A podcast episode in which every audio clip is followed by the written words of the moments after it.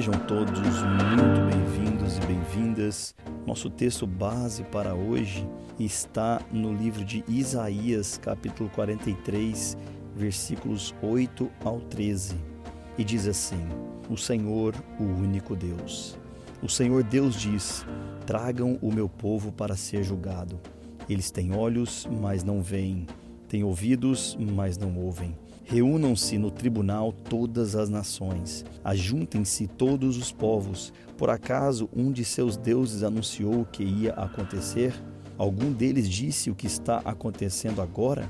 Que eles tragam as suas testemunhas e provem que estão certos, a fim de que todos digam: é verdade mesmo.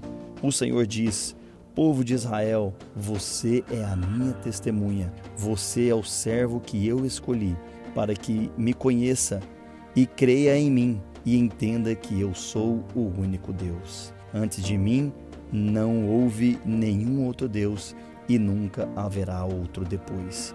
Eu, só eu, sou o Senhor. Somente eu posso salvar vocês.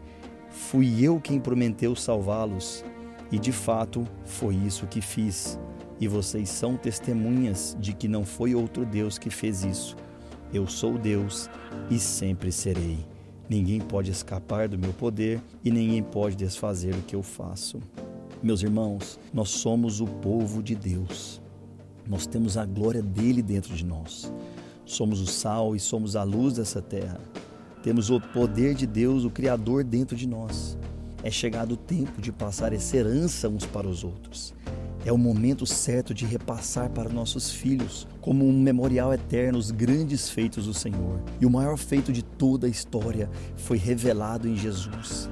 Foi Deus ter enviado seu Filho único para nos perdoar, para nos limpar, para nos lavar dos pecados. E isso está disponível para toda a humanidade.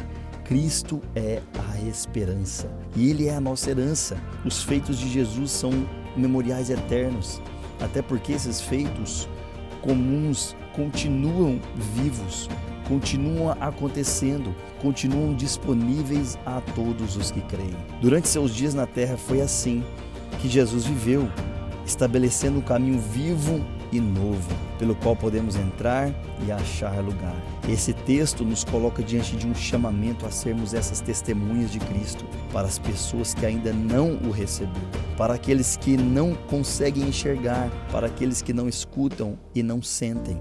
Estamos nos últimos dias, nos últimos tempos. Não há tempo a perder. Nossas crianças precisam ser lembradas de quem elas realmente são. Os povos precisam saber quem verdadeiramente virá nos buscar. As pessoas perderam o amor, estão desafeiçoados. Uma geração perversa, mas ainda há tempo do arrependimento. Ainda é tempo de trocar as vestes, de mudar a sorte. Que possamos, nesse tempo de quaresma, refletir sobre a vida de Jesus e anunciar a paz em Cristo anunciar a verdade que transforma e a verdade que traz alegria ao perdido. Lembre que nós não somos daqui e o nosso reino não é este. O nosso reino é um reino eterno.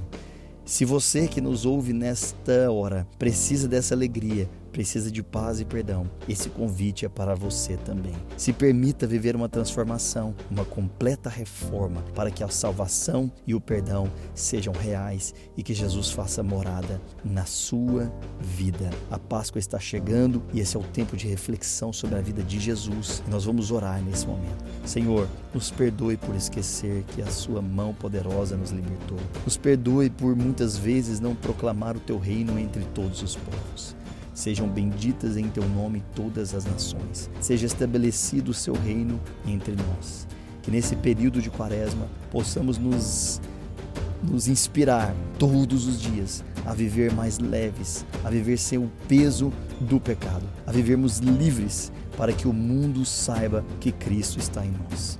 Somos livres porque Cristo, o seu Filho, nos libertou e retirou de nós todo o peso e levou sobre si.